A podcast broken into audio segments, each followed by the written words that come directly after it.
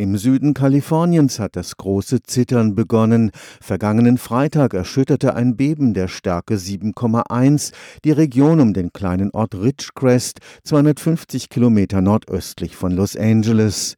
Es war das stärkste Erdbeben seit 20 Jahren und die Angst ist groß, dass es Vorbote eines Megabebens in der St. Andreas Verwerfung sein könnte.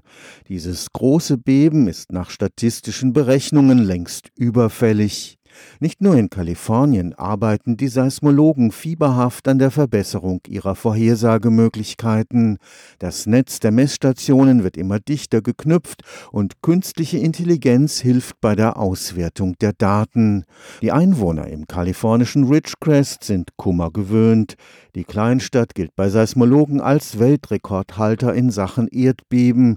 Die relativ große Entfernung zur St. Andreas-Verwerfung, wo das nächste große Beben erwartet wird, ist kein Anlass zur Beruhigung. In Kalifornien ist es ein gesamtes Störungssystem. Also es ist nicht nur die eine San Andreas-Verwerfung, sondern es ist ein ganzes Störungssystem, was durch den Staat von Kalifornien läuft. Und wir haben noch nicht genau verstanden, wie sich diese einzelnen Arme dieses Störungssystems gegeneinander beeinflussen. Der Seismologe Professor Andreas Riedbrock forscht am Karlsruher Institut für Technologie. Zur genauen Ortsbestimmung des Epizentrums eines Bebens muss auf die Millisekunde genau gemessen werden.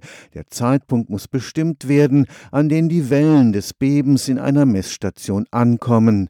Selbstlernende Computerprogramme können das inzwischen immer besser. Sie wurden mit den Daten historischer Erdbeben trainiert. Es wird langsam so gut wie der menschliche Auswerter. Besonders bei den Ersteinsätzen der späteren S-Welle scheinen diese Verfahren konsistenter zu sein. Das bezieht sich auf die Ausschläge im Seismogramm. Der Peak ist noch halbwegs einfach zu bestimmen. Was wir suchen ist, wann geht es von der Nulllinie los? Das ist der Ersteinsatz der Welle. Mit der wachsenden Zahl der Messstellen nimmt auch die Menge der Daten zu. Sie können in der erforderlichen Geschwindigkeit nur noch mit der künstlichen Intelligenz analysiert werden. Sensoren werden immer kleiner. Auch da ist der Trend zu Mikroseismometern, die dann so groß sind wie ungefähr zwei Daumen. Eine andere sehr, sehr spannende Entwicklung sind Lichtfaserkabel. Auch die kann man dazu verwenden, Erdbebenwellen zu messen. Und dann kann man sozusagen jeden Meter ein Seismometer haben oder Lichtwellenleiter verwenden, die von den Telefongesellschaften schon verlegt sind, um Erdbebenwellen aufzuzeichnen. Wenn in gefährdeten Gebieten wie Kalifornien in Zukunft alle paar Meter ein Seismometer zur Verfügung steht,